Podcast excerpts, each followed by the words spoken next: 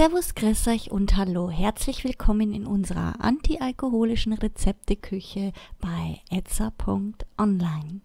Heute mit einem Shirley Temple. In dem Restaurant Brown Derby in Hollywood wurde dieses Rezept Mitte der 1930er Jahre für den Kinderstar Shirley Temple kreiert. Ihr benötigt folgende Zutaten. 70 Milliliter Ginger Ale Fever Tree Soda mit Ingwer, 70 Milliliter Limonade Fever Tree Zitronenlimonade, 10 Milliliter Grenadier, Amarena-Kirschen nach Belieben und zu guter Letzt Eis.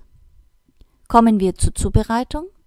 Ein Longdrinkglas bis zum Rand mit Eiswürfel füllen, die Zutaten in das Glas geben und mit einem Barlöffel so lange umrühren, bis das Glas beschlagen ist.